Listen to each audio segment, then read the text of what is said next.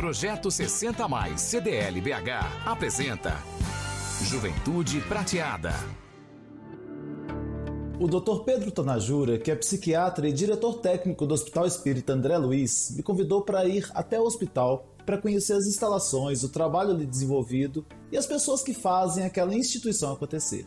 Ao chegar por lá, o que me chamou mais atenção foi a limpeza e a tranquilidade do lugar além da natureza, muito bem cuidada e preservada, e a educação das pessoas. Conheci várias atividades, depois fomos até uma residência terapêutica para conhecer os moradores. Oito homens que no passado foram tratados em manicômios hoje estão num lar. A coordenadora pede para um deles apresentar as dependências da casa.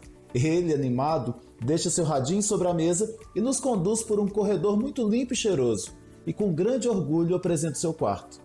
Com uma deficiência no braço e na perna, ele caminha com um jeito peculiar, fala com carinho dos funcionários, mostra suas fotos, ama música e vai em shows de música sertaneja. Ele tem foto ao lado de Amado Batista, do Papai Noel e dos voluntários da casa.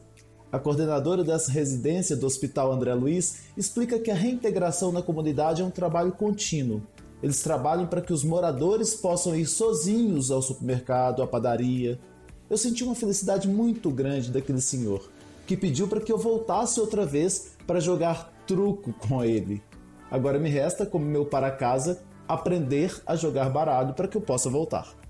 Esse aqui é o Juventude Prateada. Eu sou o tio Flávio. Para poder me encontrar, pode no Instagram, arroba tio Flávio. Projeto 60 Mais CDLBH apresentou Juventude Prateada.